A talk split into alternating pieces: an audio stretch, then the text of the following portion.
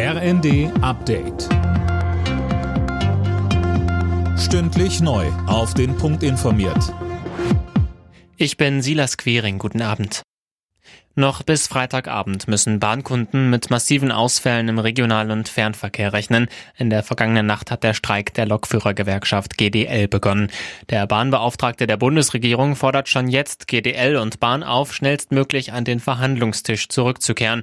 GDL-Chef Weselski forderte dafür im ZDF jedoch zunächst ein neues Tarifangebot der Bahn. Ansonsten drohen weitere Streiks. Wenn nichts kommt bis Freitag, machen wir eine Pause und gehen in den nächsten Arbeitskampf.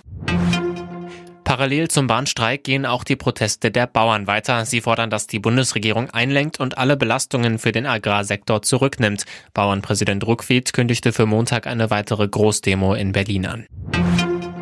Ein Treffen von AfD-Politikern mit Neonazis und Unternehmern sorgt für Aufregung. Dabei ist es laut Recherchen des Netzwerks Korrektiv um Pläne für die Vertreibung von Millionen Menschen aus Deutschland gegangen. Jana Klonikowski.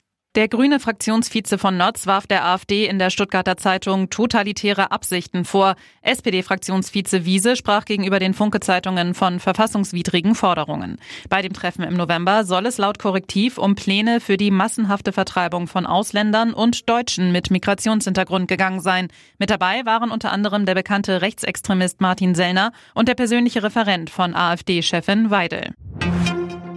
In Düsseldorf startet heute die Heim-Europameisterschaft. Nein, nicht die der Fußballer, sondern der Handballer. Deutschland empfängt am Abend zum Auftakt die Schweiz und zwar vor einer Rekordkulisse. Im Düsseldorfer Stadion werden über 50.000 Fans dabei sein.